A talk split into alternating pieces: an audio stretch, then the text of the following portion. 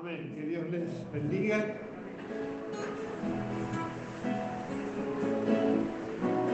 Qué hermoso, ¿no? Porque hay una realidad de que desciende de los cielos para, como decía el coro inicial, el que habita en, lo alto y sublime, también busca el corazón humilde, ¿no? Bueno, creo que ninguno de nosotros acá tiene de qué gloriarse. Y, gracias a Dios que todo lo que son vanidades y vanaglorias aprendemos a dejarlas afuera, porque estamos en el seno del pueblo de Dios.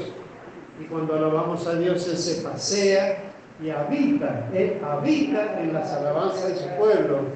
Por eso es tan importante que levantemos nuestros brazos y, le alabemos a, viva voz, a viva voz. Eh, así que vamos a estar abriendo nuestras Biblias en el libro de Apocalipsis, capítulo 1, y le damos siempre gracias a Dios, porque hemos podido llegar, porque nos ha atraído y, nos ha plantado en este lugar.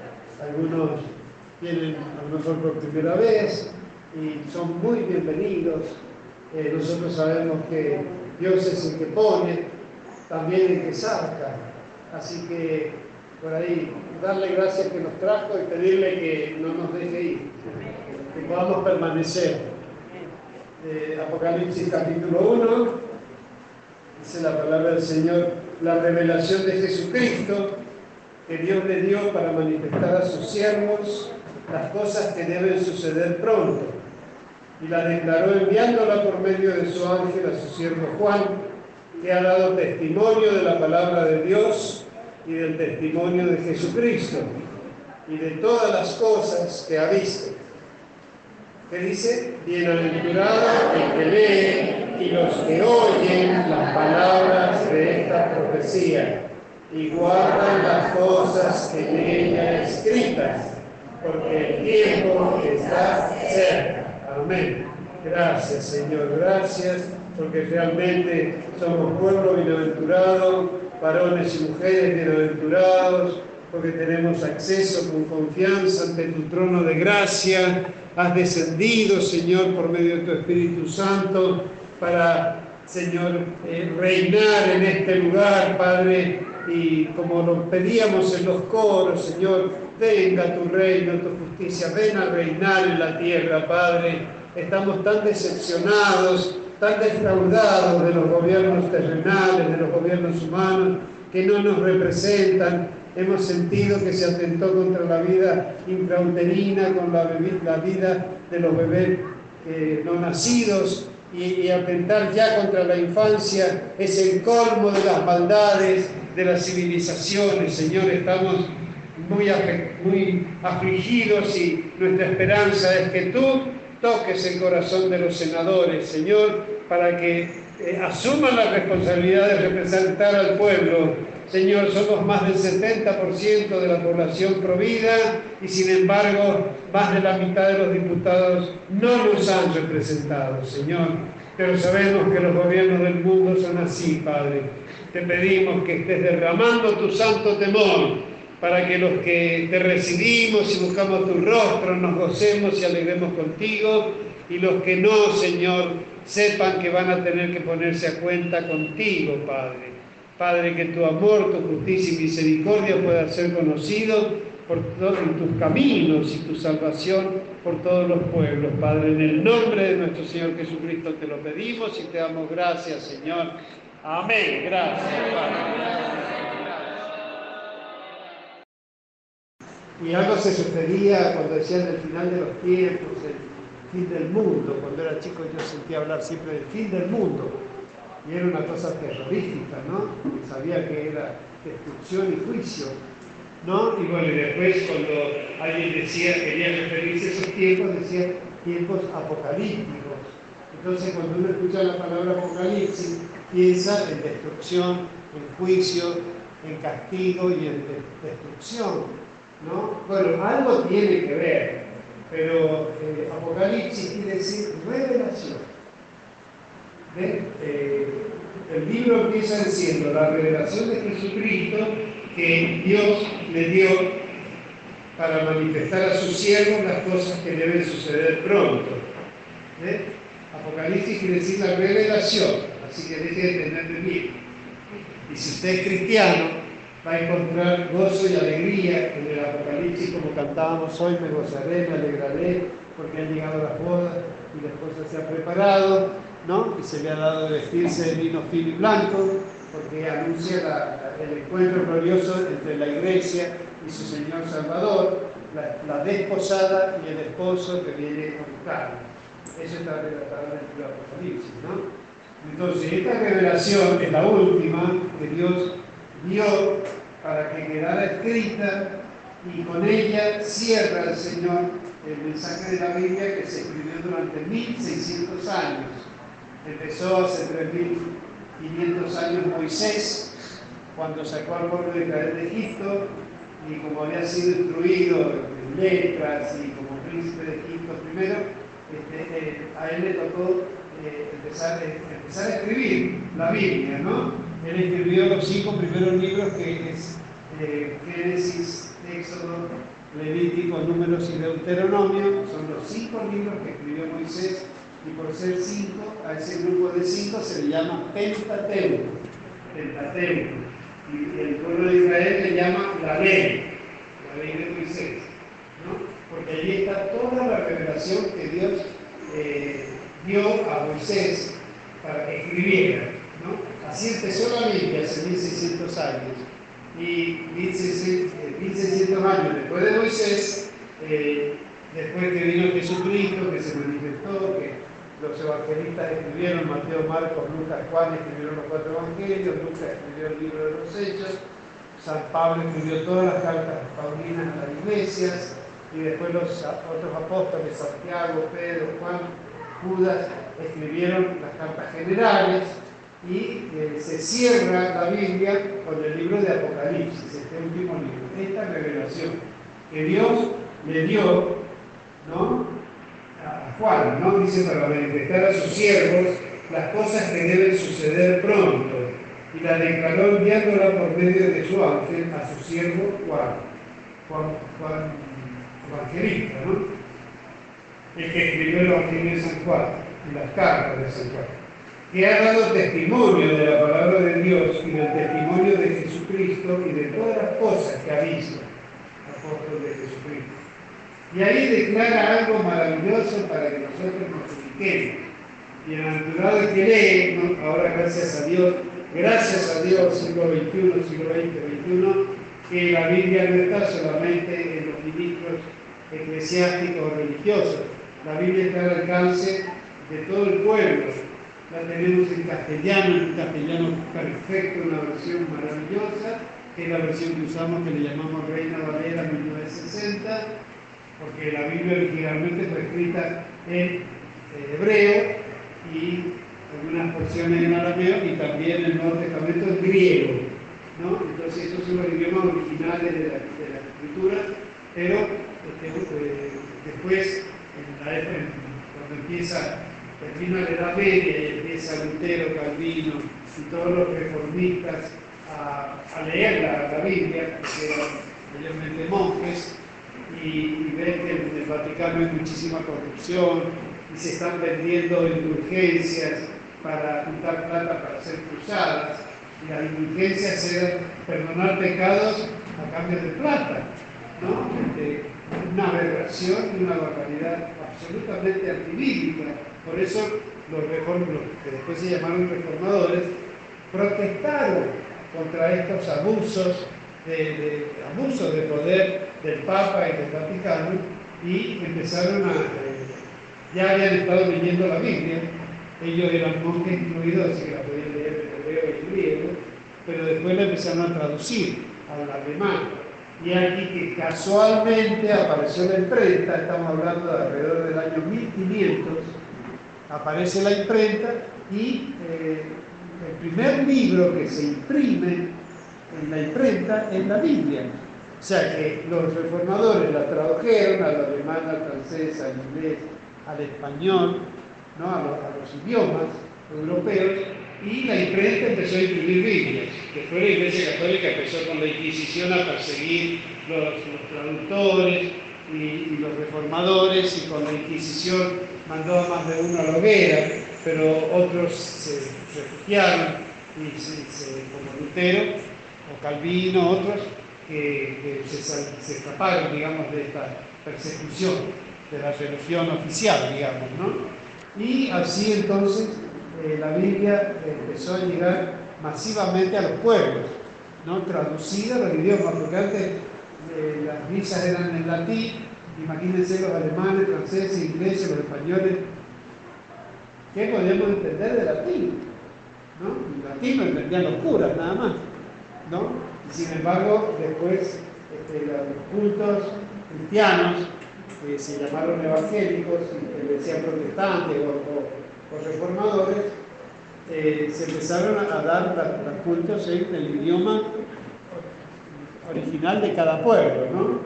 Así que bueno, esto es en el 1500 y empezó a difundirse y a difundirse. Eh, los españoles vinieron a América también, alrededor del 1492, en 1500. Eh, dijeron que vinieron a civilizar y vinieron a hacerse en América, ¿no es cierto? A matar 50 millones de personas ni a despojar a las culturas que había de sus riquezas. Tampoco las culturas que había eran muy santas, porque los incas, los aztecas también hacían sacrificio humano. Eran eh, civilizaciones este, no cristianas, que no conocían realmente a Dios. Así que, pero bueno, eso es, es anecdótico. Lo que queremos destacar es que estamos llegando al final de la Biblia, ¿no? Ya se han escrito los cuatro evangelios, ya se han escrito las epístolas, todas paulinas, generales, pastorales, ¿no?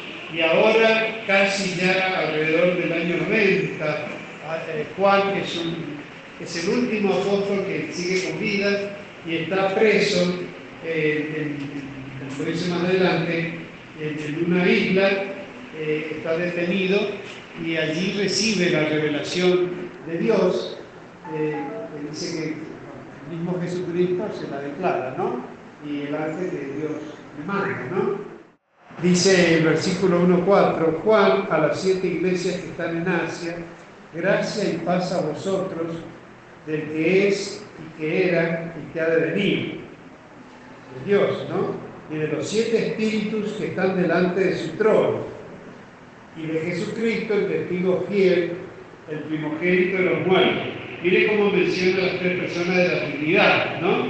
El que era, el que es y el que ha de venir, que es el Cristo, el Cordero de Dios, este, el, Dios Padre, el Dios Padre, los siete espíritus que están delante de su trono, que en realidad es el Espíritu Santo, se refiere a las siete manifestaciones del Espíritu, y de Jesucristo, el testigo fiel, el primogénito de los muertos y soberano de los reyes de la tierra, al que nos amó y nos lavó de nuestros pecados con su sangre y nos hizo reyes y sacerdotes para Dios, su Padre. A Él sea gloria e imperio por los siglos de los siglos. Amén. Dice, he aquí que viene con las nubes Jesús, y todo ojo le verá, y los que le traspasaron, y todos los linajes de la tierra harán lamentación por él. Sí, amén. Dice Jesús, yo soy el alfa y el omega, principio y fin, dice el Señor, el que es y que era y que ha de venir, el Todopoderoso.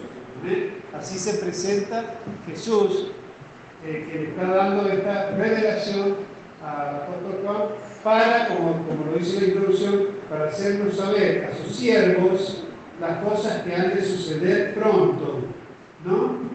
Eh, y dice describiendo Juan, dice en el versículo 9, yo Juan, vuestro hermano y copartícipe vuestro en la tribulación, en el reino y la paciencia de Jesucristo, estaba en la isla llamada Patmos, una isla griega, por causa de la palabra de Dios y el testimonio de Jesucristo. Yo estaba en el Espíritu en el día del Señor, el día domingo, ¿no? Y oí detrás de mí una gran voz como de trompeta que decía, yo soy el alfa y la omega, el primero y el último. Alfa y omega como si dijera la A y la Z. Alfa y omega en el alfabeto griego. El primero y el último. Escribe en un libro lo que ves y envíalo a las siete iglesias que están en Asia. A Éfeso, Esmirna, Pérgamo, Tiatira, Sardis, Filadelfia y la Odisea. Y me volví para ver la voz que hablaba conmigo y vuelto, vi siete candeleros de oro. Y en medio de los siete candeleros, a uno, semejante al Hijo del Hombre, vestido de una ropa que llegaba hasta los pies y ceñido por el pecho con un cinto de oro. Cuando Juan, hombre de carne y hueso como nosotros, quiere describir las visiones celestiales, va a usar palabras y figuras de lo que él conoce, pero a nosotros no nos ayuda mucho, porque es imposible describir la gloria de Dios. Él está hablando de un Cristo vivo, eh, divino, glorioso, inmortal, que se está revelando. Y él, un santo varón de Dios, lo está mirando. Entonces intenta tratar de describirlo, bueno, dice su cabeza y su cabello eran blancos como blanca lana, como nieve, sus ojos como llama de fuego, y sus pies semejantes al bronce bruñido. Eh, eh, sus ojos y sus pies representan también juicio, ¿no? El fuego, el bronce. Refulgente como en un horno, y su voz como estruendo de muchas aguas. No nos podemos imaginar eso, ¿no? ¿Cómo habrá sido la voz tan sobrenatural y poderosa que él la describe como estruendo de muchas aguas? Dice que el Señor tenía en su diestra siete estrellas, de su boca salió una espada aguda de dos filos, la palabra de Dios, y su rostro era como el sol cuando resplandece en su fuerza. ¿Y quién puede mirar al sol, no? Cuando le vi, caí como muerto a sus pies, y él puso su diestra sobre mí diciéndome, no temas, yo soy el primero y el último, y el que vivo y estuve muerto, mas he aquí que vivo por los siglos de los siglos. Amén. Y tengo las llaves de la muerte y del Hades. Escribe las cosas que has visto y las que son, y las que han de ser después de estas el misterio de las siete estrellas que visto en mi diestra y de los siete candeleros de oro. Las siete estrellas son los ángeles de las siete iglesias y los siete candeleros que has visto son las siete iglesias que él mencionó, ¿no? Éfeso, Esmirna, Pérgamo, Tiatira, Sardis, la Filadelfia y la Odisea. Iglesias que estaban en donde es ahora Turquía, en la nación turca, en Asia Menor, ¿no? Eh, así que eh, de esta manera se presenta a Jesús resucitado, victorioso, poderoso, para darle esta revelación a nosotros, por medio de Juan. ¿No? Le manda a escribirlo para que escrito llegue, imagínense, dos mil años después. Y es un libro, es un libro profético, porque habla de cosas que han de suceder, algunas ya sucedieron, otras han de suceder. Se le llama profecía en realidad a todo mensaje de parte de Dios. El profeta es un mensajero de Dios. La profecía es un mensaje de Dios. Muchas veces los profetas anunciaban sucesos, que, acontecimientos que iban a suceder, no pronto o remotamente. Pero en realidad la profecía, yo estoy profetizando en este momento porque estoy hablando de parte de Dios. En este momento soy el profeta de la iglesia Bébel, porque estoy dando el mensaje de Dios. ¿no? Y así que no siempre, porque hay costumbres, bueno, no quiero, no critico a nadie, pero hay iglesias que por ahí tienen profetas y que por ahí viene alguno y dice, Dios me mostró que usted se va a ir al África a, o Dios me mostró que, que le ha preparado tal hermana para que usted se case. Eso no es de Dios, que me perdone. Pero Dios no nos ha mandado a hacer adivinación. Y hay personas que van a la iglesia para que eso, para que les digan si se van a casar, si se les va a componer la tinqueadora, como dicen. Este, no, el ministerio de la iglesia es hablar lo que, lo que Dios sabe que tenemos que saber. Y todo lo que necesitamos saber lo va a decir a través de la palabra escrita y predicada. Y uno oyéndola primero y leyéndola después, la va a poder creer o no. Eso lo va a decir cada uno. Amén. Cuando a mí me regalaron la Biblia, lo primero que hice me fui al Apocalipsis.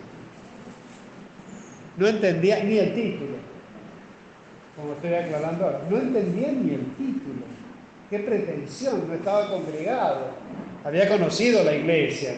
Sí, había llegado a la iglesia, mi familia había recibido milagros de sanidad y yo la certeza de que Cristo es Dios porque estaba haciendo milagros en el siglo XX, el año 80 cuando llegamos a la iglesia. ¿no? Desde entonces que el Señor nos atrajo y se nos reveló y, bueno, después este, en el 85 me bauticé, cinco años después, este, y, una, y empecé ya más en el 86 a trabajar para Dios. ¿no? Así que eh, ahí pude empezar a congregarme, pero cuando conocí la iglesia, mi hermana Nené me regaló mi primer Biblia.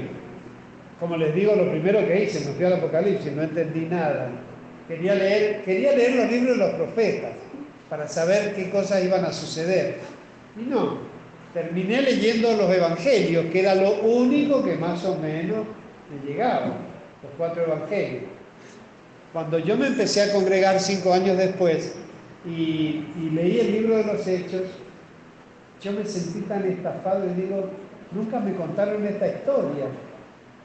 En, en las misas por ahí leen algunos textos, algunas porciones, pero cuando usted lea el libro de los hechos, que va a leer la historia de la iglesia, porque nosotros hemos escuchado mucho el Evangelio de Jesucristo, cómo nació, cuando empezó a predicar, se bautizó, fue tentado, empezó a predicar durante tres años y medio, para después, en, la última semana, eh, llegar a Jerusalén un domingo de Ramos y, después, bueno, eh, servir, ministrar la última cena, de donde tomamos nosotros la Santa Cena como emblema de la iglesia de Cristo de la Pascua y después, este, eh, bueno, todo, la, muerte y resurrección. Y hasta ahí no más llegábamos. Pero cuando leemos el libro de los Hechos, ahí se empieza a relatar cómo los, después que Jesús ascendió, los discípulos estaban reunidos en el aposento alto y allí estuvieron durante 10 días eh, gozándose recordando los hechos poderosos, todos creyentes porque le habían visto resucitado en varias oportunidades, así que ya no eran aquellos pobres y cobardes discípulos que se escondían, sino que eran creyentes poderosos porque le habían visto resucitar. Cuando Él resucita, eh, produce la fe que nosotros tenemos también ahora. Él les decía a ellos, bienaventurados son porque me han visto pero más bienaventurados son aquellos que creerán sin verme, por la palabra de ustedes, se está refiriendo a nosotros. ¿Usted cree en Jesucristo? ¿Usted cree que Él murió por nosotros? Que Él pagó nuestros pecados y que su sangre nos lava y nos, nos permite y nos concede el perdón de Dios. Pero Él resucitó, hermanos. Al tercer día se levantó de los muertos. Y esa victoria de su resurrección es la que a nosotros nos hace creyentes. Después ascendió a los cielos y se sentó a la diestra de Dios Padre y derramó su Espíritu Santo. ¿No? 50 días después de su muerte y resurrección vino la fiesta de Pentecostés. Él durante 40 días se le apareció a los discípulos en diversas oportunidades, ascendió a los cielos, los mandó permanecer en Jerusalén y después de 10 días cuando llegó la gran fiesta de Pentecostés, descendió el Espíritu Santo, fundó la iglesia, derramado ahí los 120 que estaban reunidos, se produjo un gran avivamiento, un acontecimiento como sonido de viento recio, como lenguas de fuego repartidas, hablaron en diversas lenguas, un acontecimiento muy notable que llamó la atención a todos los piadosos que habían ido a Jerusalén a celebrar el Pentecostés. Y ahí Pedro se levantó y predicó. Eso está en el capítulo 2 del libro de los Hechos. Les recomiendo que, bueno, estamos leyendo el Evangelio de San Lucas. Decíamos que si leíamos un capítulo por día, en diciembre leíamos el Evangelio completo. Y van a llegar las fiestas y vamos a tener, este, las fiestas empiezan con el nacimiento de Jesús. Nosotros vamos a estar en la muerte y resurrección, terminando el Evangelio y la gran comisión donde nos manda ir y predicarle a todo el mundo, ¿no?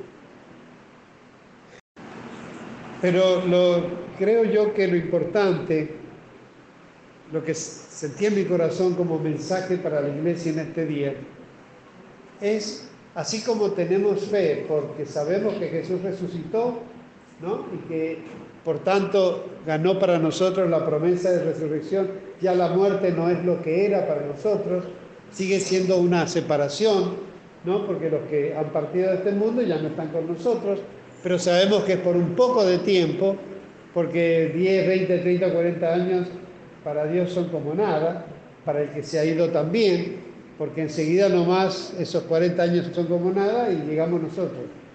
Esperemos que lleguemos a donde están ellos.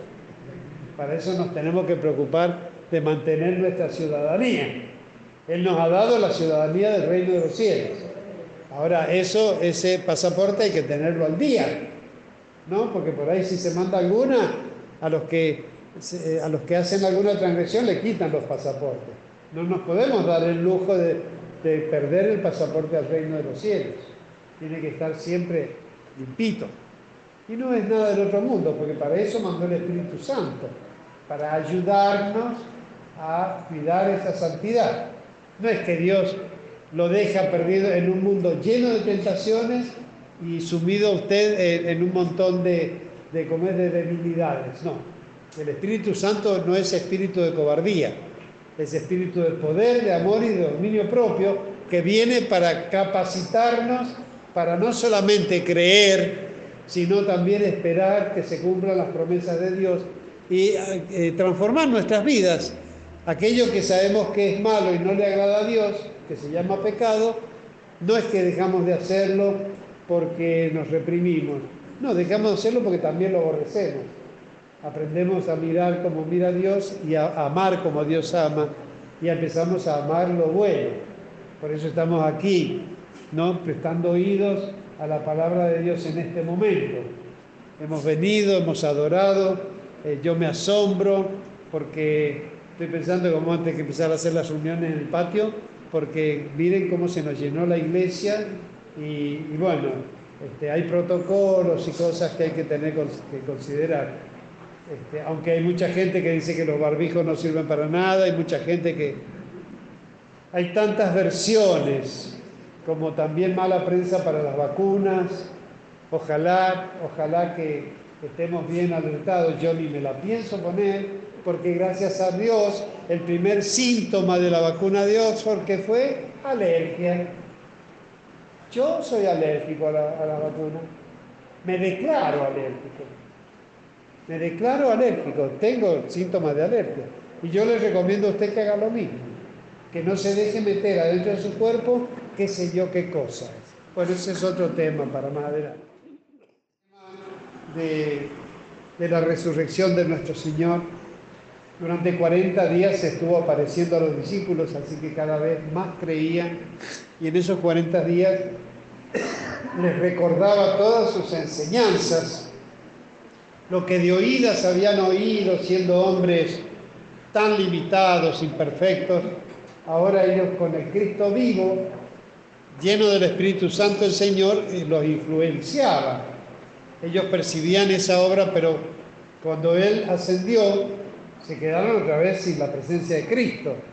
Pero ya había fe, y una fe común, y habían aprendido a, tener comunión unos con otros, a amarse, a no competir entre ellos, a valorarse, a cuidarse. Entonces les fue muy placentero estar 10 días reunidos en Jerusalén hasta que llegó, no sabían qué iba a pasar, ellos no entendían. Él les había dicho hasta que sean investidos de poder de lo alto, cuando venga sobre ustedes el Espíritu Santo. Pero ellos no tenían idea, como usted y yo tampoco teníamos idea hasta que lo recibimos. Amén. Y bueno, cuando vino el Espíritu Santo en el día de Pentecostés, ahí fueron poseídos, porque todo ser humano está creado con la capacidad de albergar al Espíritu Santo de Dios. A veces no sucede, cuando no sucede así, es pasible de ser infectado por espíritus inmundos. Eso puede pasar, ¿no? Este, no a todo el mundo, pero sí puede pasar que sea poseído por espíritus inmundos. Por eso lo bueno cuando estamos en la iglesia y, y nos limpia la sangre de Cristo, cuando creemos y lo aceptamos como Salvador y le pedimos perdón por nuestros pecados, es bueno que inmediatamente le pidamos que nos llene de su Espíritu Santo. Cuando el apóstol Juan, no, el, el Bautista, cuando Juan Bautista hablaba de él, decía, viene uno que es más grande que yo, viene después de mí, y él os bautizará con Espíritu Santo y fuego. Eso hay que pedirlo. No se conforme nomás con creer, escuchar el domingo e ir a disfrutar la vida, este, sabiendo que Dios tiene cuidado de sus necesidades. Pide el Espíritu Santo, porque Dios tiene proyectos maravillosos para nosotros. No es solamente que tengamos no solo una buena vida, sino que realmente le ayudemos a Él a salvar vidas. Eso es lo más grande que nos puede pasar. Este Cristo que resucitó ascendió a los cielos. Se le ha presentado a Juan para anunciar el Apocalipsis. En el capítulo 2 y 3 le da mensajes a las siete iglesias, que no lo vamos a ver ahora, ustedes lo pueden leer en otro momento, donde va a encontrar siete modalidades de iglesias, de congregaciones, con sus méritos y sus fallas y sus falencias, ¿no? Las promesas del Señor y el Señor Jesús revelándose a esas iglesias, eh, advirtiéndole que si no se corrigen lo que les va a pasar y que retengan lo, que han recibido para que nadie les quite eh, su corona, dice. ¿no? Pero hoy quisiéramos mirar en el capítulo 4 para volver nuestra mirada al Cristo glorificado. Eh, la religión a nosotros nos ha presentado siempre un Cristo muerto en una cruz, colgado. Ellos lo llevan como símbolo en los báculos, en todo está Jesús crucificado. O si no, le muestran un objeto dorado con una hostia grande y le dicen que ahí está Jesús. Con todo el respeto de mi corazón, este, nunca pude, nunca jamás pude sentir nada de eso. Ni, delante de la cruz, con la figura muerta y crucificada, ni eh, delante de ese objeto que le llaman el Santísimo. Eso queda entre nosotros, no es una crítica, no es para salir a, discutir con nadie. Yo cuento lo que, lo que yo siento respecto a eso.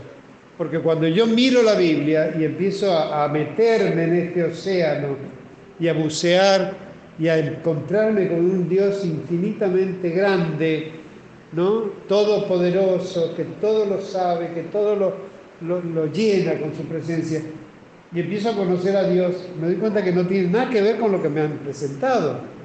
Si bien Jesús murió en la cruz, pero yo necesitaba saber que murió en la cruz para cargar con mis pecados no para que yo lo vea nada más que ahí colgado, sino que tenga un sentido el Cristo crucificado, que es morir para, para cargar, o sea, Él cargó con nuestros pecados y murió en el lugar nuestro, para que nosotros algún día dejaremos de vivir acá y pasaremos a la otra vida, pero por lo menos ya somos libres de la muerte y del infierno eterno. De eso es lo que Él nos salvó con su muerte en la cruz del Calvario. Obviamente, cuando lo bajaron de la cruz y lo sepultaron, pónganse en el lugar de los discípulos. Tres años y medio viéndolos sanar enfermos, leprosos, haciendo caminar paralíticos, vista a los ciegos, resucitando muertos, multiplicando alimentos, panes y peces para alimentar a miles y miles de personas, predicando y sanando en toda la tierra que recorrió la tierra de Judá y de Samaria en ese momento y de repente verlo azotado, lastimado, herido, colgado en una cruz agonizando. Póngase en el lugar de los discípulos. ¿Qué se iban a acordar de nada de lo que Él les predicó? El Señor de la vida y el Señor de la misericordia estaba muriendo, muriendo, Él murió. Lo bajan, lo llevan al sepulcro, lo dejan ahí. Yo digo que deben haber sido esos tres días de los apóstoles en que Jesús estuvo muerto debe haber sido muerte para ellos. porque después de todo lo que vivieron con él, quedarse sin nada y un cuerpo en un sepulcro, y yo digo, usted esfuércese en ponerse en el lugar de ellos y va a ver que más vale no haberlo conocido que perderlo de esa manera. Claro, nosotros somos privilegiados porque sabemos que al tercer día resucitó. Ellos no se acordaban de eso. Y se los había anunciado varias veces, pero no se acordaban. Pero cuando Él resucitó fue tan maravilloso el milagro de la resurrección que no se creían entre ellos. Lo vieron las mujeres, vinieron a anunciarle, no, que no puede ser, vino Pedro y Juan, miraron, sí, miren, no, no, si yo no meto el dedo en las llagas no creo. O sea, una, eh, lo, que es la resurrección, el poder que tiene para derribar la incredulidad, pero tuvieron que verlo. Ahora, lo maravilloso y la obra del Espíritu Santo, lo maravilloso que nosotros creamos sin verlo. Eso es lo maravilloso, ¿no? Bueno, en el capítulo 4 de Apocalipsis eh, dice la adoración celestial y vamos a, tratar mirando así en las figuras y las descripciones que no, no nos sirven mucho porque es imposible describir tanta gloria y grandeza, eh, pero vamos a tratar de, ver este Cristo que ascendió a los cielos. Eh, cómo llegó y, cómo fue reconocido. Amén. Apocalipsis capítulo 4 dice, después de esto, dice Juan, miré y he aquí una puerta abierta en el cielo. Y la primera voz que oí, la de Jesús, como de trompeta, hablando conmigo, dijo, sube acá y yo te mostraré las cosas que sucederán después de estas. Fue arrebatado al cielo, amén, por Jesús. Y al instante yo estaba en el Espíritu y he aquí un trono establecido en el cielo y en el trono uno sentado. O sea, ¿cómo será la grandeza de Dios Padre, la majestad, la magnificencia y la gloria, que Él no tiene palabras para describirlo, solamente puede decir que había uno sentado en el trono. Amén y el aspecto del que estaba sentado era semejante a piedra de jaspe y de cornalina, y había alrededor del trono un arco iris semejante en aspecto a la esmeralda. Por más que nos esforcemos en imaginar esto, no, es todo inimaginable. Y alrededor del trono había 24 tronos, y vi sentados en los tronos a 24 ancianos vestidos de ropas blancas con coronas de oro en sus cabezas. Estos 24 ancianos representan el pueblo de Dios. Son como si fueran nuestros patriarcas, nuestros apóstoles, que están allí en sus tronos, 24 tronos, alrededor del trono de Dios, ¿no? O sea, Dios y todo el, digamos, el presbiterio de ancianos y patriarcas del pueblo de Dios. Y del trono salían relámpagos y truenos y voces, y delante del trono ardían siete lámparas de fuego, las cuales son los siete espíritus de Dios. Ve que hay un candelabro de siete brazos que tiene siete lámparas que representan las siete manifestaciones del Espíritu Santo. Entonces él lo presenta como que son los siete espíritus de Dios, pero no es que hay siete espíritus, es uno solo que tiene siete manifestaciones. Amén representan al Espíritu Santo. Y delante del trono había como un mar de vidrio semejante al cristal, y junto al trono y alrededor del trono cuatro seres vivientes llenos de ojo delante y detrás. Estos son querubines, criaturas especiales. No traten de imaginarlo porque se van a imaginar monstruos, este, seres rarísimos, ¿no? dice, el primer ser viviente era semejante a un león. No dice que era con cara de león, con cabeza de león, era semejante. Algo que parecía, que, daba idea, ¿no? León, fortaleza. El segundo era eh, más que fortaleza, digamos, majestad y dominio, ¿no? El segundo era semejante a un becerro, ahí encontramos tenacidad, fortaleza, ¿no? El tercero tenía rostro como de hombre, y el cuarto era semejante a un águila volando.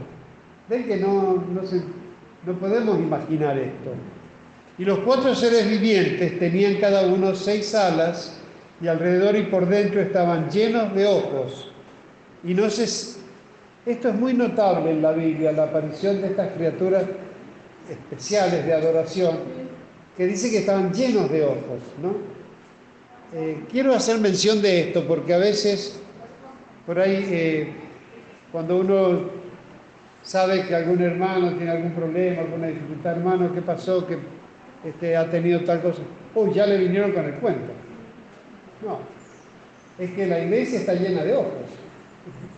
Porque los custodios de la iglesia están llenos de ojos.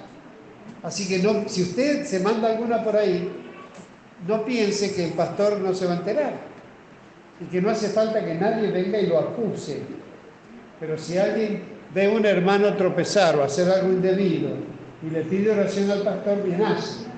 Porque si se queda callado, se hace cómplice del pecado y va a ser condenado por ese mismo pecado. Así que eh, cualquiera que, que, nunca piensen, porque a veces hay un criterio de decir, uy, acá en la iglesia hay mucho cuento. No, no hay mucho cuento. Si alguien hace alguna cosa indebida, la iglesia se va a enterar siempre, porque estamos en el mundo, todos. Siempre nos vamos a enterar, pero porque el Espíritu Santo va a hacer que el pastor sepa. No porque el pastor es una cámara oculta espiando. No, es un ministro puesto por Dios para cuidar el rebaño. Y si alguno está cometiendo faltas, hay que advertirlo, hay que corregirlo, y eso lo va a hacer el pastor y la iglesia. Para eso estamos en la iglesia. Amén. Pero no, esto es para que entendamos por qué tantos ojos, llenos de ojos. Amén. Y no cesaban día y noche de decir, miren esta alabanza, ¿qué decían? Santo, santo, santo es el Señor Dios Todopoderoso, el que era, el que es y el que ha de venir. Yo subí esto en un mensaje hoy en el grupo de la iglesia y lo, lo señalé con negrita para que incorporemos a nuestro lenguaje las alabanzas celestiales. Esto es algo que, que, que tiene que estar en nuestras bocas. Santo, santo, santo es el Señor Dios Todopoderoso, el que era, el que es y el que ha de venir. También como el otro que está en Isaías que dice, Santo, santo, santo es el Señor Jehová de los ejércitos, llenos están los cielos y la tierra de su gloria. Qué bueno que nos empecemos a contagiar de los adoradores celestiales para repetir con ellos estas alabanzas. Amén, hermano. Y dice, y siempre que aquellos seres vivientes dan gloria y honra y acción de gracias al que está sentado en el trono, al Padre Dios, al que vive por los siglos de los siglos, los 24 ancianos se postran delante del que está sentado en el trono y adoran al que vive por los siglos de los siglos y echan sus coronas delante del trono diciendo, que decían, Señor, digno eres de recibir la gloria y la honra y el poder, porque tú creaste todas las cosas y por tu voluntad existen y fueron creadas. Fíjense cómo la adoración celestial constantemente declara que a Dios pertenece la honra, la gloria y qué más? El poder. Uno dice, sí, Dios es, eh, es omnipresente, está en todo lugar. Dios es todopoderoso, sí, yo que Dios todo lo puede pero lo tenemos a Dios atado de manos. Es todopoderoso Dios. Y es lo primero que los, los impíos e ignorantes este, blasfeman cuando dicen, ¿y dónde está Dios? Que hay guerras, que hay violaciones, que hay muerte, que hay terremotos. O sea, le inculpan de cosas que pasan en el mundo y que pasan porque Dios está con las manos atadas por la iglesia. Porque la iglesia tiene el poder de desatar, de, atar y de desatar en la tierra lo que ha de ser atado y desatado en el cielo. Pero ya llevamos 20 siglos y el, y el mundo va cada vez de mal en peor. A ver, nosotros venimos de una cultura donde nuestros padres han sido desde niños criados en la cultura del trabajo. Ellos, ellos vivían para trabajar. El juego de ellas era trabajar mientras ayudaban a los padres. Bueno, este, nuestros padres, ¿no? En el caso de mis padres y de los que son de mi generación. Pero cuando mi generación tuvo hijos, ah, yo no quiero que mi hijo sea como yo. Que soy un ser honesto, trabajador, este, humilde. Mire qué virtudes. No quiero que sea como yo.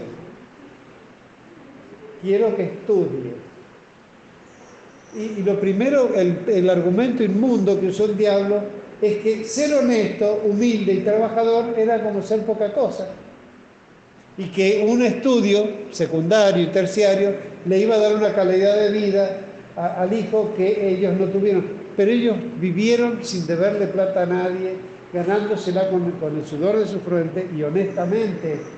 Y, tuvieron, criaron una familia, tuvieron su casa, edificaron su casa, criaron su familia. Entonces, como mirando eso menos, mandaron a los hijos a la escuela.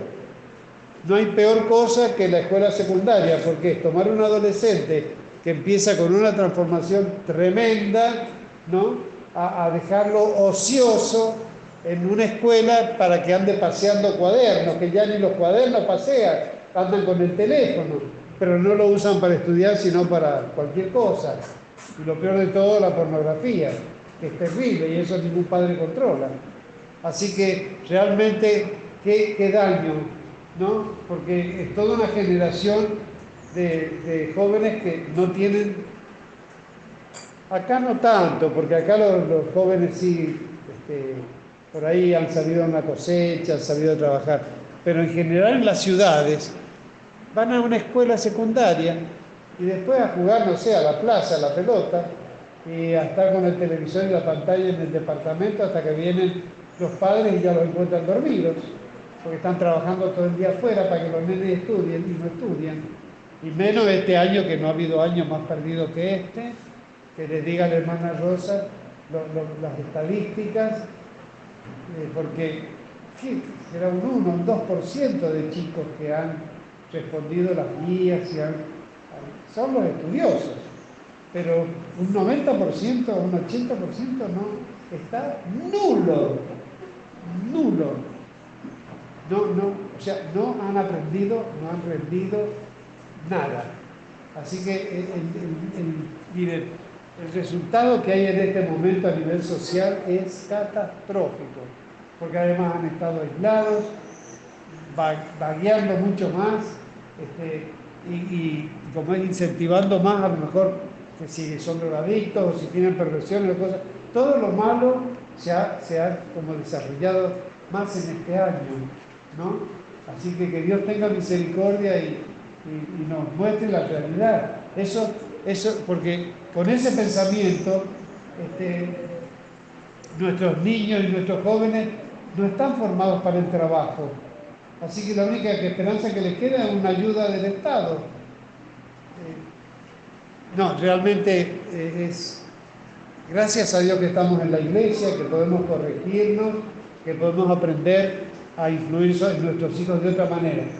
Pero al hablar de todo esto, quiero decir que si analizamos la, la sociedad, la cultura nuestra, vamos a ver que la condición humana se va degradando estamos cada vez peores, más adicciones, más deshonestidad, más corrupción, se, fácilmente se, se, toma lo ajeno, fácilmente se miente, se adquieren vicios, ¿o no, hermanos?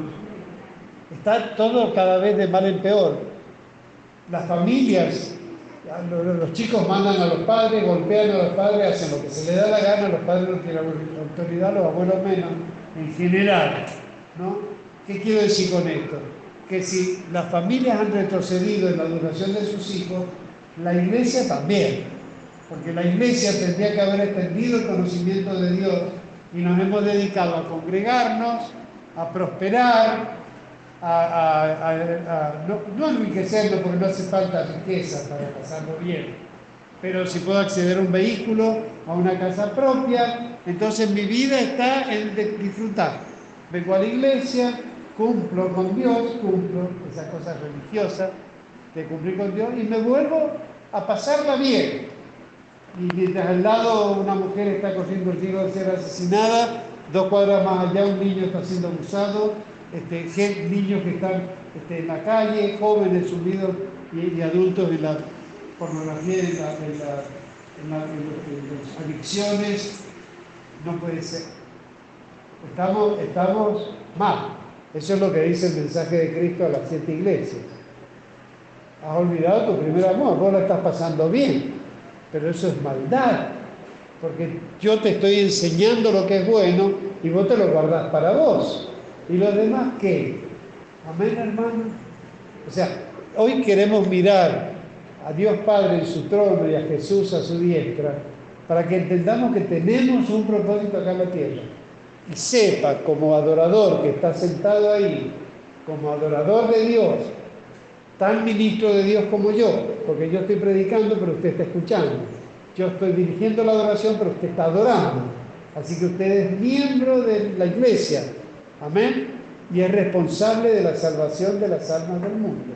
Así que a ustedes les va a pedir cuenta Dios y a mí mucho más si no se los enseña. Hay de mí que, sepa esto y no lo enseña. Amén, hermano. Así que pongámonos las pilas para entender el mensaje y empecemos a preocuparnos por el prójimo. Eh, el propósito es que no nos quedemos con un Dios que está en los cielos lleno de poder y gloria, sino un Dios que todo ese poder no se manifieste en la tierra, no porque Él no quiera y no pueda, es que alguien no lo deja. Y ese alguien somos nosotros porque a nosotros nos ha dado la llave del reino, las llaves del Hades, el Hades no prevalecerá contra la iglesia, nos ha dado el poder de atar y desatar. Atar cuando unimos un matrimonio o restauramos una familia, desatar cuando desatamos ligaduras de impiedad, cuerdas de opresión, enfermedad, este, tormentos y cuantas cosas horribles hay que pasan a las almas en el mundo. Así que eh, eso es lo que queremos mostrar con estos textos, ¿no? El capítulo 5 dice, y vi en la mano derecha del que estaba sentado en el trono, Dios Padre, en su mano derecha, un libro escrito por dentro y por fuera, sellado con siete sellos. En esta época los libros eran rollos de pergamino, no eran libros de papel, no existía todavía. Así que cuando dice libro, piensen en un rollo que está enrollado y sellado. Tiene unos sellos que no dejan. Sello se llama una, a, una algo que se impone así que lo que, es como una dureza que hay que romperlo para abrir el, el rollo, ¿sí? Entonces, e, el padre tenía en su mano un rollo, un libro escrito por dentro y por fuera, sellado con siete sellos y vi a un ángel fuerte que pregonaba a gran voz, ¿quién es digno de abrir el libro y desatar sus sellos? Y ninguno, ni en el cielo, ni en la tierra, ni debajo de la tierra, podía abrir el libro ni aún mirarlo. Esto lo percibe el apóstol Juan. Y lloraba yo mucho porque no se había hallado a ninguno digno de abrir el libro, ni de leerlo, ni de mirarlo. Y uno de los ancianos me dijo, no llores. He aquí que el león de la tribu de Judá, la raíz de David, ha vencido para abrir el libro y desatar sus siete sellos. Está anunciando a Jesús, el león de Judá, la raíz de David. Y miré y vi que en medio del trono y de los cuatro seres vivientes y en medio de los ancianos estaba en pie un cordero como inmolado, que tenía siete cuernos y siete ojos, los cuales son los siete espíritus de Dios enviados por toda la tierra. Usted imagíneselo a Jesús como se lo imagina. Tampoco pelo largo, rubiecito y con cara de, no. Este, imagínese un hombre perfecto, santo, fuerte, eh, hermoso y lleno de amor y misericordia. pero un varón, ¿no es cierto? Como lo vio en el primer capítulo, resplandeciente con cabello blanco, este, lleno de gloria y majestad. Acá señala símbolos del Cordero de Dios como Salvador y libertador, ¿no? Que lo ve con, eh, de esta manera, ¿no? Un cordero como inmolado. Dice el versículo 7, y vino y tomó el... porque así llega Jesús de vuelta al cielo. Él es el Hijo que está a la diestra del Padre y desciende, ¿no? En el vientre de María, nace como Jesús de Nazaret, del vientre virginal de María, y María y José lo crían, y a los 30 años empieza a predicar y a darse a conocer. Pero eh, él primero estaba allí a la diestra del Padre, desciende, toma naturaleza humana, muere, como vamos a morir todos nosotros, la muerte terrenal, pero resucita. E, el primer hombre, el primogénito entre los muertos, el primogénito entre los resucitados, porque él es el primer hombre que resucitó y es perfecto, inmortal, eh, alguien que no envejece, que no enferma, que no se cansa, que puede trasladarse, que puede entrar en una habitación sin abrir la puerta, pero puede comer con los discípulos como él comió resucitado. Amén. Es decir, tiene todos los atributos de la resurrección, que es una nueva y gloriosa naturaleza, la cual nos ha prometido también a nosotros. Amén, hermanos. Entonces, cuando piensen, acá lo presentan con el mérito que lo lleva de vuelta al cielo. Cordero de Dios que quita el pecado del mundo. Por eso, pero también dices, el león de la tribu de Judá es la raíz de David, ¿no? Jesús, el Señor que ha vencido y puede abrir el libro, ¿no? Amén, ¿vamos bien? Y vino y tomó el libro de la mano derecha del que estaba sentado en el trono, de Dios Padre y cuando hubo tomado el libro, el rollo, los cuatro seres vivientes y los veinticuatro ancianos se postraron delante del Cordero. Todos tenían arpas y copas de oro llenas de incienso, que son las oraciones de los santos. Todas nuestras oraciones van a las copas de incienso de esos 24 patriarcas nuestros que nos representan, autoridades supremas, que vuelcan esas oraciones intercediendo eh, delante de Dios y del Cordero. Amén. Eso significan las copas de oro. Todos tenían arpas y copas de oro llenas de incienso, que son las oraciones de los santos. O sea que todo, esta, eh, todas estas criaturas que adoran los 24 ancianos, los cuatro seres vivientes y los millones de millones de, ángeles de todas las jerarquías angélicas, están adorando a Dios, cuando llega el Cordero de Dios, y, porque Él murió, después lo va a anunciar así, porque Él murió por nosotros, tiene la autoridad de tomar ese, lo que nadie en el cielo, en la tierra, ni bajo de la tierra podía hacer, Él sí lo puede hacer. Entonces, todo ese poder y autoridad que tiene Dios en el trono, Jesús también lo va a recuperar y estos adoradores son los primeros que los reconocen, ¿no? Dice, y cantaban un nuevo cántico diciendo, versículo 9, digno eres de tomar el libro y de abrir sus sellos, porque tú fuiste inmolado y con tu sangre nos has redimido para Dios de todo linaje y lengua y pueblo y nación, y nos has hecho para nuestro Dios reyes y sacerdotes, y reinaremos sobre la tierra. No es chiste, hermanos, estamos hablando de un cordero de Dios, Cristo Jesús, que se sienta a la diestra del Padre nuevamente, allí está parado todavía porque está llegando, con toda la autoridad, pero nos ha hecho reyes y sacerdotes a nosotros.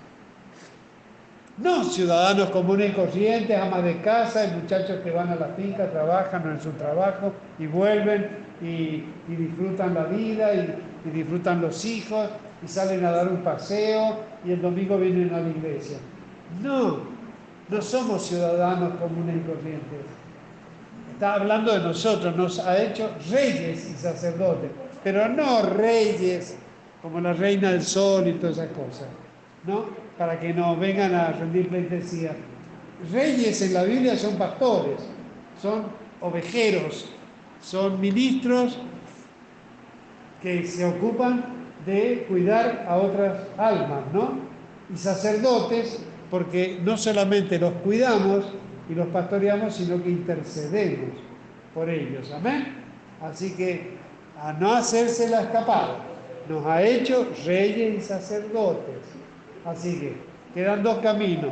O que usted no se la crea y renuncia a tal jerarquía, o que empiece a preocuparse por perfeccionarse en esa dignidad que Dios le da.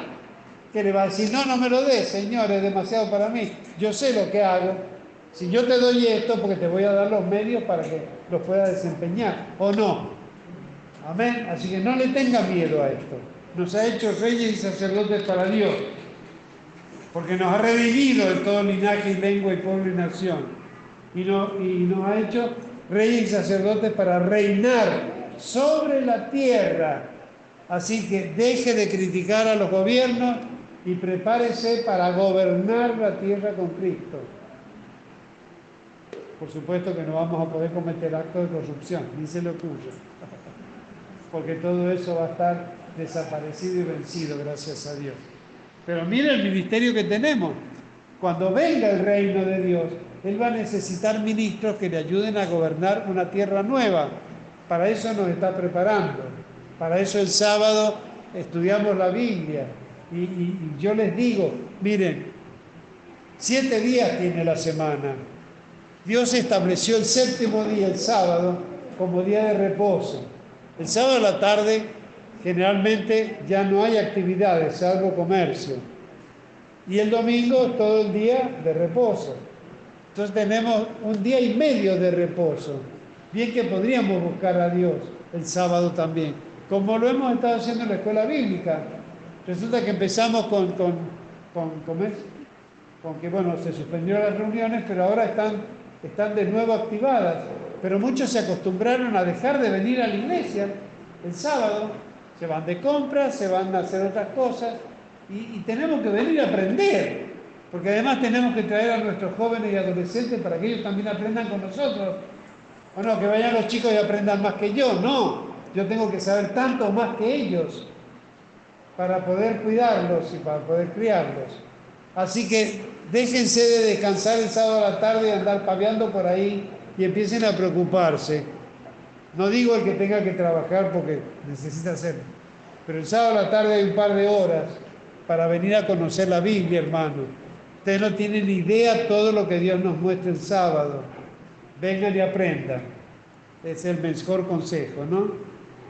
Dice el versículo 11, y miré y oí la voz de muchos ángeles alrededor del trono y de los seres vivientes y de los ancianos y su número era millones de millones de ángeles que decían a gran voz, que decían, el cordero que fue inmolado es digno de tomar. El poder, las riquezas, la sabiduría, la fortaleza, la honra, la gloria y la alabanza.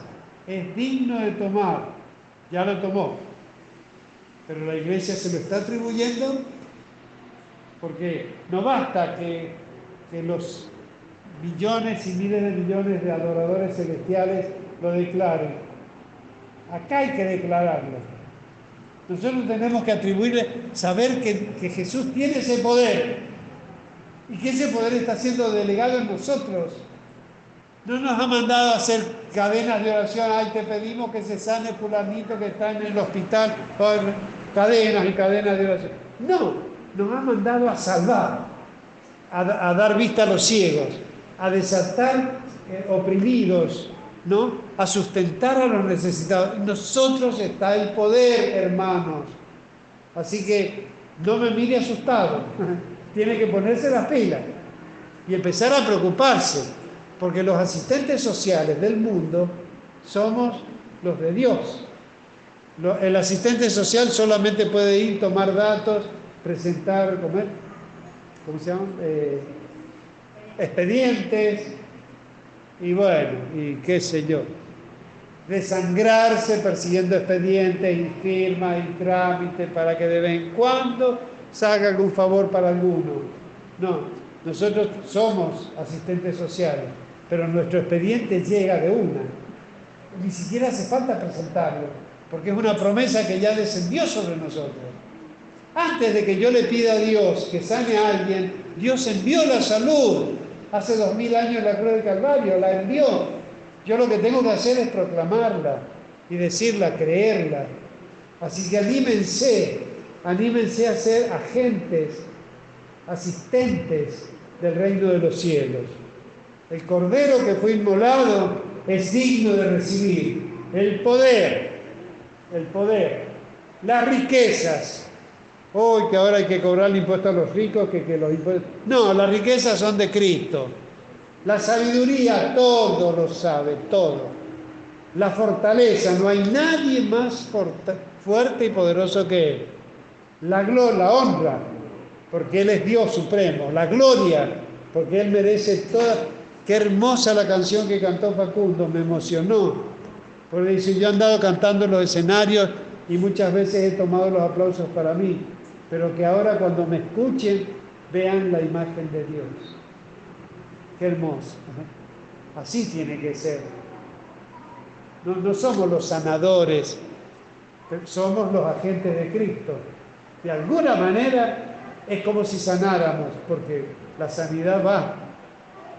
La restauración matrimonial, la, sanidad para los adictos, el, el, vencer las tentaciones de las pantallas y todas las porquerías e inmundicias que crean adicciones, Está el poder en nosotros, hermano. El poder lo tiene Cristo, pero Él lo ha derramado en nosotros. Si yo confieso que este poder está en Él, estoy diciendo que este poder está en nosotros, porque somos su cuerpo, somos su iglesia, somos su templo, somos sus sacerdotes y reyes y ministros. Amén, hermano. Así que eh, esto vuélvalo a leer y esta alabanza, y si tienen el mensaje en el grupo, ahí lo tiene subrayado, ¿no?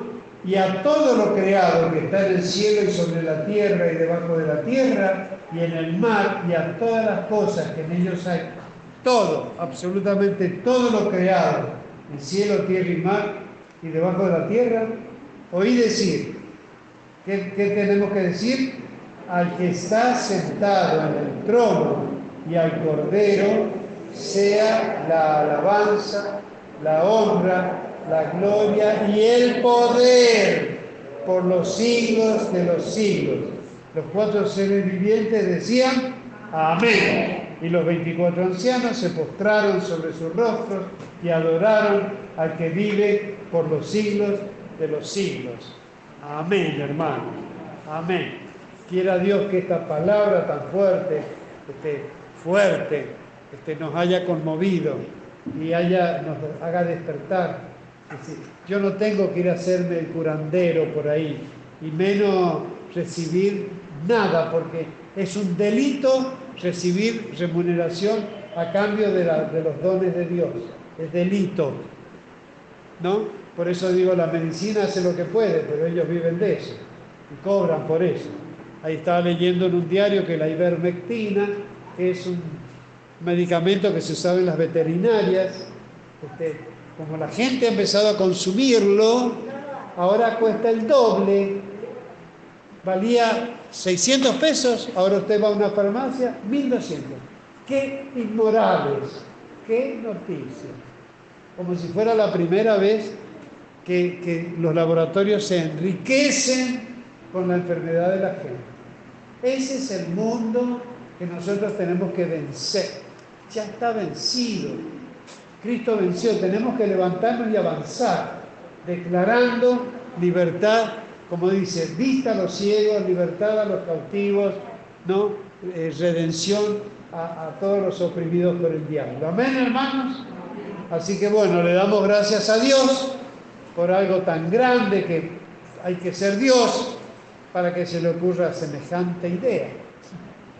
Tomar un rebaño, una manada pequeña de humildes personas, comunes y corrientes, para que salgamos nosotros a anunciar, bueno, no somos los únicos. Él a todas las iglesias que están atentas, que están leyendo, que están predicando la Biblia, que están buscando la voluntad de Dios, Dios les está hablando lo mismo. La que quiere entretener gente con, con recitales y con eh, recreación, y va por otro camino. Esto es lo que Dios le está hablando a la iglesia en este tiempo. Amén, hermanos. Siga meditando en esto y asuma su lugar. Este, pronto vamos a tener bautismos. Los que quieran bautizarse, avísenme, es hermoso poder el paso del, dar el paso del bautismo. Amén. Y le damos gracias a Dios. Gracias, Señor, por habernos ministrado tu palabra, Señor. Ha sido recibida como la lluvia y la nieve descendió de tu trono de gracia para no volver a ti vacía, Señor. La recibimos, nos llenamos de ella, este maná celestial, este pan de vida que viene de ti, Señor que no solamente nos da vida y aliento y todas las cosas, sino que nos instruye para ser colaboradores tuyos, embajadores de tu reino, Señor. Perdona nuestras torpezas, limitaciones y egoísmo, Señor, y enséñanos a de tal modo contar nuestros días que traigamos al corazón sabiduría, mirando a Cristo, que es manso y humilde de corazón, aprendiendo de Él y alcanzando más y más de su mente, de su corazón, de su naturaleza. Padre, queremos hacer tu obra, tú has prometido venir pronto, Señor. Los que oímos tu voz te decimos, ven, Señor Jesús.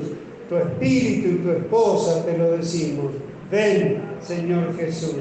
Tú has prometido ciertamente venir en breve. Amén. Sí, ven, Señor Jesús. Y sea tu santa gracia con todos nosotros en el amor de Dios nuestro Padre y la comunión de tu Espíritu Santo, para que sea conocido en la tierra tu camino, en todas las naciones tu salvación y todos los pueblos te alaben. Oh Dios, todos los pueblos te alaben en el nombre de Jesucristo, te lo pedimos y lo recibimos porque así lo creemos y esperamos, Señor, en el nombre de Jesús. Amén. Amén. Gracias, Padre. Dios nos ha permitido perfeccionarnos en muchas cosas, como por ejemplo hacer los cultos en los hogares, eh, eh, tener los cultos por audio como lo estamos haciendo, pero bueno, es grande el deseo y hoy se ha manifestado la necesidad del culto presencial, porque estamos acá y hemos llenado el santuario. Y la idea es que el sábado que viene, sábado 19 de diciembre, en el templo central de San Juan queremos celebrar una reunión de, ya de fin de año y celebrar Santa Cena que no la hemos tenido desde marzo, ¿no? Que no tenemos. Entonces, hay, el templo central es grande, hay espacio para poder reunirnos, para despedir, digamos, y darle gracias a Dios por todo lo que hemos recibido de Él y para celebrar la Santa Cena. Ya, gracias a Dios los hermanos de Mendoza, bueno, los hermanos pueden entrar en San Juan. Eh, ya los hermanos María Eugenia y Miguel han dicho que vienen para el sábado que viene. Y bueno, ya les avisé al hermano Fito, ellos están con la bonita velina muy delicada, pero bueno, Dios dirá si pueden llegar. Sabemos que Nadir se vendría en alas de águila, ¿no? Pero bueno, ya en cualquier momento va a poder también llegar. Así que lo que yo les ruego, primero que se esfuercen, es un día en San Juan, de 6 a, 8 y media, a 9 puede ser la reunión. Va a ser muy hermosa, los que no conocen el templo es muy hermoso, muy grande. Eh, tenemos espacio para hacer una Santa Cena todos y lo que sí es importante que me confirmen los que van a ir. Les ruego que me confirmen si es posible antes del miércoles porque necesitamos saber cuántas sillas vamos a necesitar. Recomiendo que se busquen eh, combis o medios para ir, para no depender del 24, salir disparando a la terminal. Así que algunos van en auto y los que vayan a ir en, alguna otra movilidad, este, pongan, organícense en grupos para contratar combis. Pero no esperen que yo los organice. O sea, hablen entre ustedes y pónganse de acuerdo para, trasladarlos. Eh, les ruego a Dios que así como el Señor los ha traído en este día, así también los mueva para el sábado que viene. Este, les ruego que dejen su corazón influir, que sean influidos por Dios y puedan llegar, porque va a ser una gran fiesta. No hemos tenido una fiesta así todo el año. Bueno, en enero, en febrero sí nos reunimos, pero creo que después de todo este aislamiento y todo este distanciamiento tan tremendo que ha habido, eh, nos dice, vos no te mereces esto, dice el mundo. No merecemos nada, pero Dios quiere darlo. Así que les ruego que, me, confirmen los que vayan a ir este, y que vayan tomando decisiones y vayan, no se queden, no se queden, dispongan el sábado para esa santa convocación. Eh, son tres en el año, nosotros no hemos hecho ni una. Así que hagámosla. Amén, hermanos.